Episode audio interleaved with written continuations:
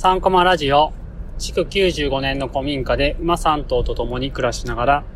ホースセラピーの取り組みをしている三陸コマ社の木原が、馬との暮らしや子供との関わり方などについてお話ししています。さて、今日は、ね、普段の馬との暮らしの様子をテーマにお伝えしたいと思います。まあ、よくね、質問というか、ね、どういう風に一日ね、作業というか、馬の仕事してますかっていうようなお話があるので、まあ、ね、一日のこう流れというか、ね、そういったところをお話ししたいと思います。多分、ね、なかなか馬ね、触れてない人とか、ね、どういう、犬とかね、なんかね、こう、なんとなくイメージがなんか、つくかもしれませんけど、ね、馬と暮らすとなったらね、どんな感じなのかなっていうのがわかんないと思いますので、まあそれについてね、お話、まあ、具体的な、こう、スケジュールみたいなところをお伝えしたいと思います。さて、まあ、まずね、朝、朝ですけども、えー、っと、あ、まず馬のね、ご飯は、うちはね、1日3回、ね、放牧してると、こう常に食べてるので、特に関係ないというか、なんですけども、草がある時期は。えー、っと、草がな、なんか、例えばうちだと普段、こう、馬房って馬のね、ホヤがあって、で、そこで過ごしてて、で、何もね、あげないと、ご飯食べれないので、馬が。ね、その馬の、馬に合わせて、えー、餌をあげると、いうことになってます。1日3回です。で、朝が、えっ、ー、と、6時半。うちはね。えっ、ー、と、これなんか、まあ、あのー、まあ、決めて、この時間にあげるって決めて、で、それをね、なるべく固定して、あの、あげると、まあ、馬ってこう、ルーティンで、ね、こう、同じ繰り返しみたいなのが、すごい落ち着く、精神的にも安定するっていうのがあるので、まあ、そこはずらさないようにして、朝6時半、お昼が12時、で、夕方は今、えっと、5時15分。の3回に分けて、えー、ご飯をあげてます。なので、まあ、えー、っと、まあ、ちょっと夏だと、今暑い、暑い、ね、昼間は暑いので、ね、朝ごはんの前にちょっと運動したりとかそういうのも出てくるんです。まあ、通常は、まず朝ね、えー、6時半にご飯をあげてという形になります。で、今朝、えっと、朝と、えっと、夕方は、えー、牧草以外に、あ、牧草をまずベースに、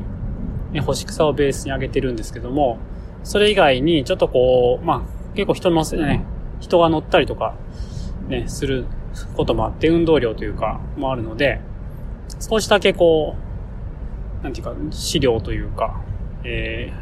ー、もうあげてます。それ以外の。で、それはうちは今、ビートパルプって、ビートってあの、砂糖ね、砂糖大根。とかって言われてますけど、その絞りかすがなんかこうペレット状になったものがあって、それをこう水で戻したものを少しずつあげてるっていうう形で、それは朝と夕方だけですね。で、朝ね、6時半に餌をあげて、で、今度、まあ、他の動物もいるので、そのね、動物たちの餌もあげたりとか、まあ、そこは起点になってスタートするような形ですかね。あとヤギとかウサギがいるので、えー、その時に合わせてちょっと移動させたりとか、まあ餌あげたり水あげたりとかしてってまあその朝の段階で、えっ、ー、と水の確認もしますね。水桶に水が入ってるかなって。なんかね、足りなそうだったな、かなっていう時は足したりします。はい。で、その後に人間の朝ごはんというような感じです。で、大体まあ2時間ぐらいご飯ね、むしゃむしゃむしゃと食べてるので、その間はね、ご飯の時間っていうような形になって、まあ早い時はその、えっ、ー、と、6時半なので、8時半から運動したりとか、っていうことが入ってきます。で、えー、っと、まあ、放牧してて十分な広さが、ね、ある環境、もともとね、こうなんか、野生状態というか、であれば、特に必要な、なかった。まあ、コミュニケーションね、確認とかが必要なので、えー、日々運動してます。あの、毎日じゃなくて、えっ、ー、と、お休みの日もあります。キューバ日と言って、週に1回2回、あの、入れてるんですけども、えっ、と、この日はなるべくこう人と関わらないで、こう、まあ、自身の、こう、自分の時間、ね、取れるようにするっていうような形でキューバ日というのを設けてます。それぞれ週2回ずつかな、間に。連続して入れることはあまりないですね。逆に、こう開け、あの、間隔開けてというか、いう感じですね。で、まあ、えー、まあ子供たちが来たりするので、その前に、馬のね、運動、ね、準備運動というか、を終わらせるというような形になります。で今3頭いるので、それぞれこと担当割り振ってスタッフの間で、えー、運動するというような形になります。で、まあ、キューバビ以外はね、するっていう形になるんですけども、うんと、まあそうですね、こう運動しないと、馬ってこう、こう血がなんかよどむというか、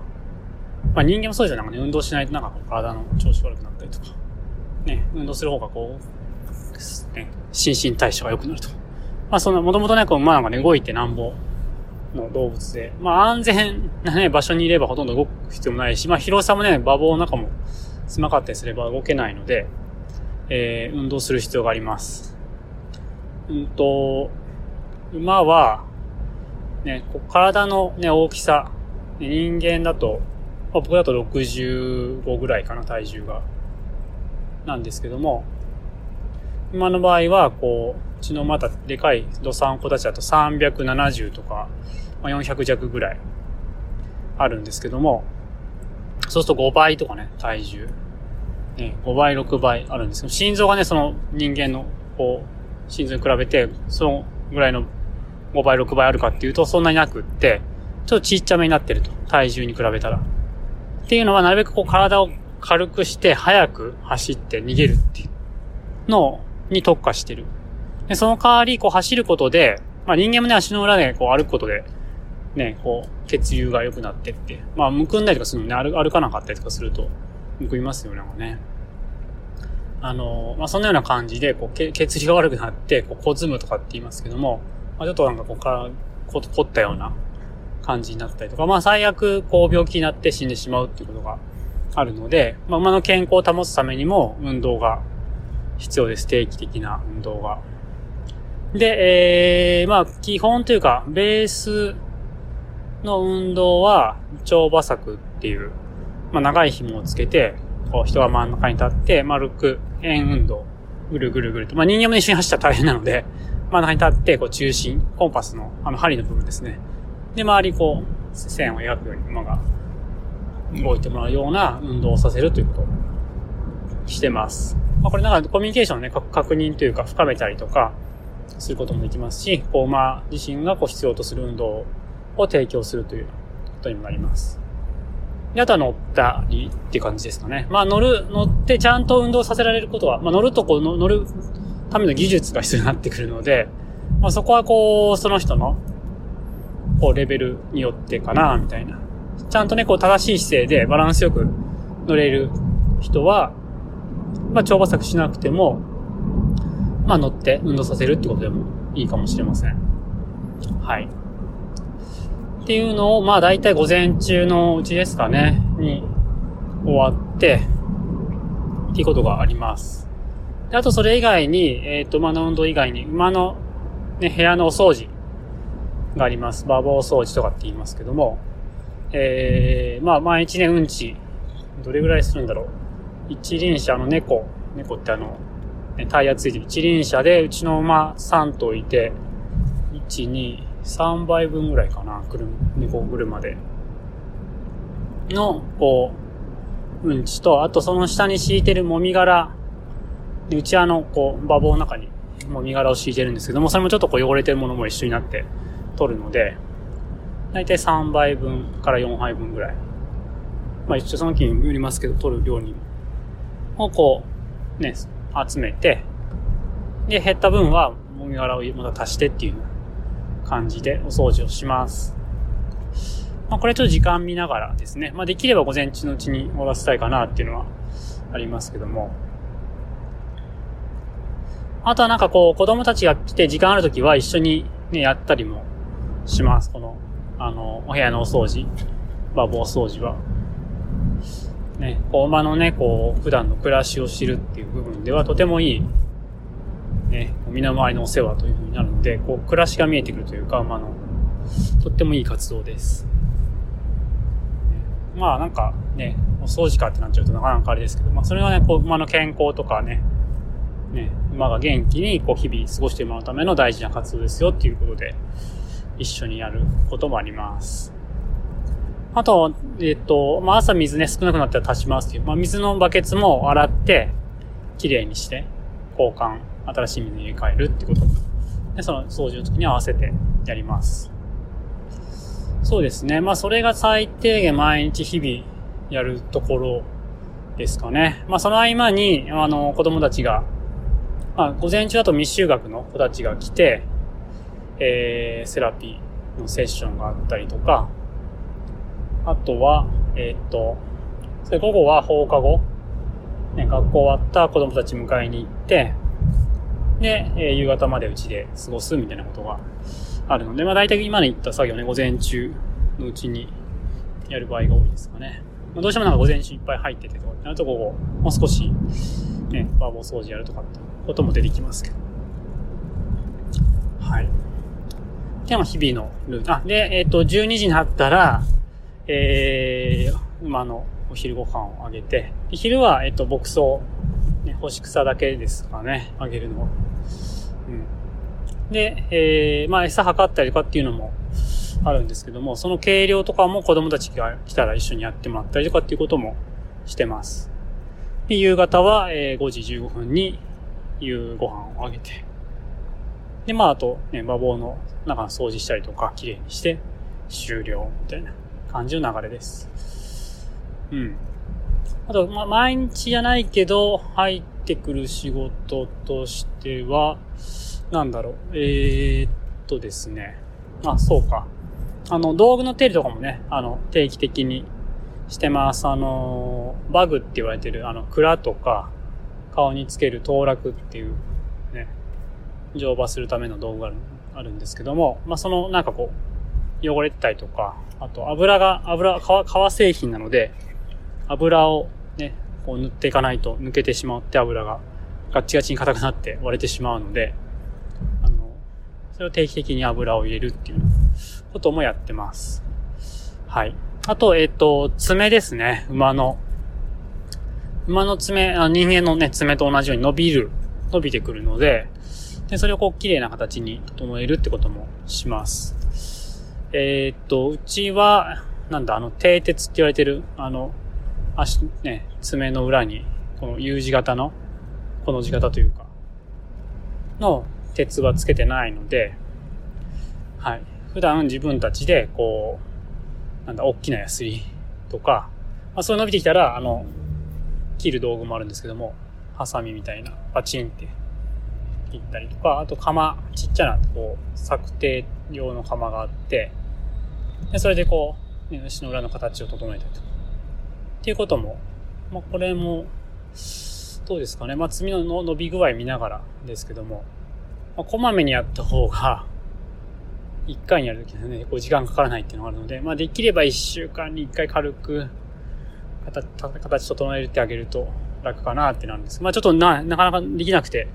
ね、伸びてその都度ってなると、まあ半月に一回とか、